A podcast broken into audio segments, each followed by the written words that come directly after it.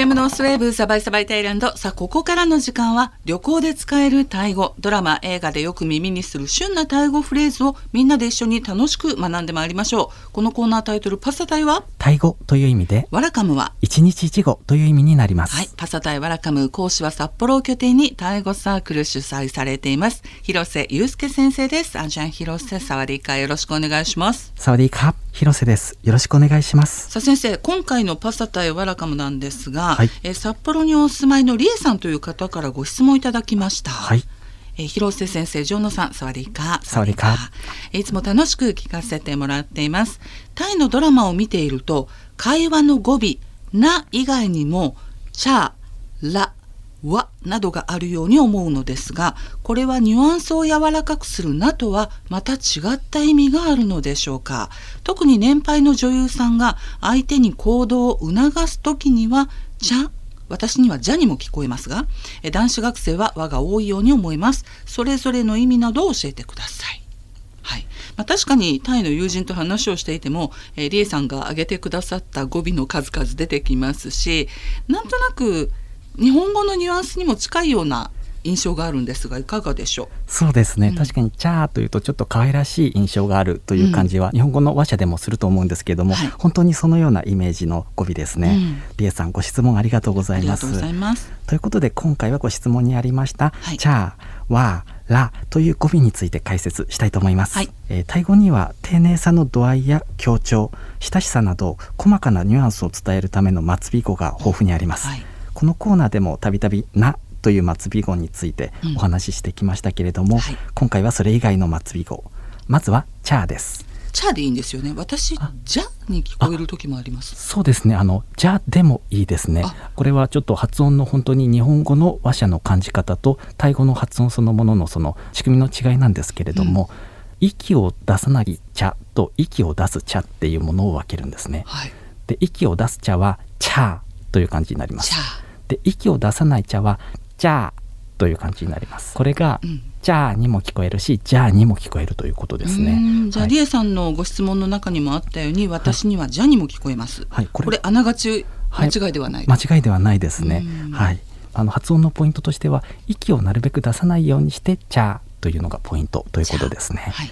ではこれがどういう意味かという話にちょっといきたいと思うのですけれども、はいこの「チャー」というのは丁寧さの度合いを表す語尾です、はい。そういう意味では今までによく出てきました「です」「ます」を意味する丁寧語尾女性の場合の「か」はい。男性の場合の「カップ」「クラップ」の仲間で性別問わず使うことができます。ああ、そうなんだ。はい。はい、です、ますを意味する、まあ、カカップ、クラップよりも、若干親しさが増すというか、可愛らしさが加わりますよね、この茶、そうですね、ん本当。にあのそうですよねあの丁寧さもありますし親しい間柄であれば目上の人に対しても使うことができます。はい。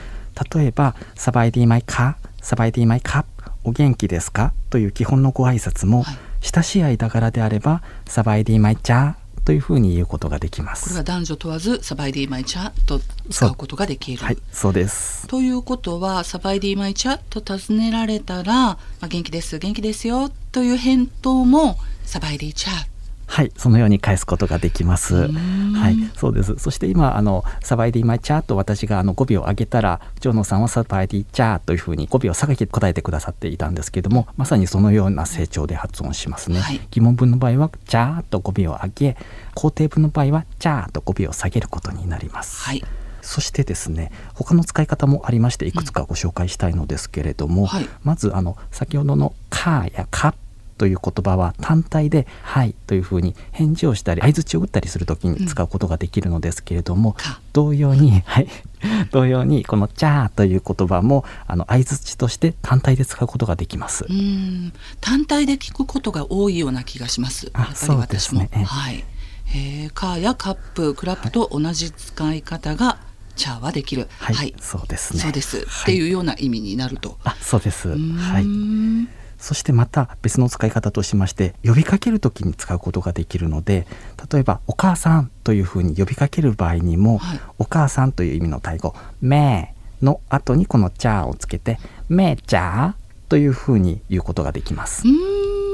ねお母さんっていうような感じですかね。そうですね。この場合だとね、本当にそんな感じですね。はい、確かにドラマ映画の中でもこのチャーという語尾、本当家族間の会話でよく耳にしますね。そうですね。やっぱり親しい間柄ということで。そうですね。はい。じゃあ続いては、はい、わという末尾語。はい。このわという末尾語ですけれども、えー、こちらは丁寧さを書く語尾となります。はい、これ以前にもやりました、ね、そうですね、ちらっとやりましたよね。うん、はい、はい、この和という語尾ですけれども、親しい友人同士や親しい目下の相手に対して使われる語尾となりますので。うん。はい。学校が舞台のドラマなど、うん、先輩後輩のやり取りでよく耳にするかと思います。はい、この「オア」という言葉も先ほどの「チャー」と同様性別は問わないのですけれども、うん、かなり存在な感じの語尾なので、まあ、文法のルールとしては性別問わないのですがどちらかというと社会的な理由で男性の方が使いがちというのはあると思います。そうですね。アーティット先輩がよく そうですね。あの例えばなんだよっていうニュアンスで、うん、洗いはとか、うん、知らないよというニュアンスでマイロはなどというふうにですね、はい、使うわけですね。洗いは みたいな。あ、そうです、ね。だよみたいな。そうですね。はい。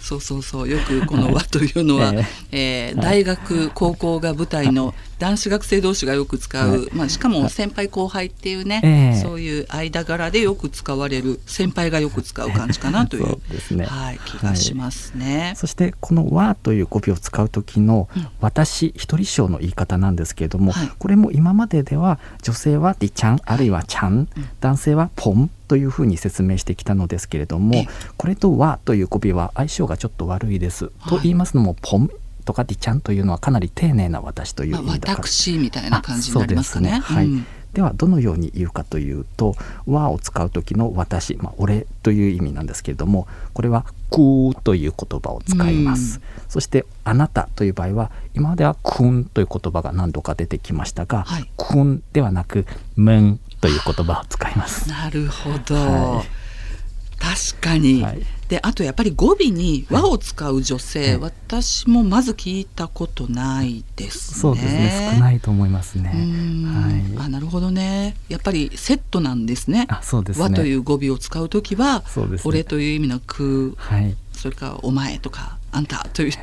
ニュアンスの「むん」はい、では続いては「ら」です。はい、使い方がいくつかあるのですけれども、はい、ここでは代表的なものをご紹介したいと思います。はい、例えば「何々はどうですか?」と尋ねる場合にこの「ら」という言葉が使われます。はい、具体的に言うと例えば「私は日本人です。あなたは?」というふうに言う場合のこの「あなたは」ですね、うん、これを「くんらか」「くんらか」というふうに言います、はい、以前にこのコーナーでも挨拶のタイ語の時にお話ししましたけれども、はい、お元気ですか？サバイディマイカに対して元気です。サバイディカあなたは？と聞く場合にくんらか？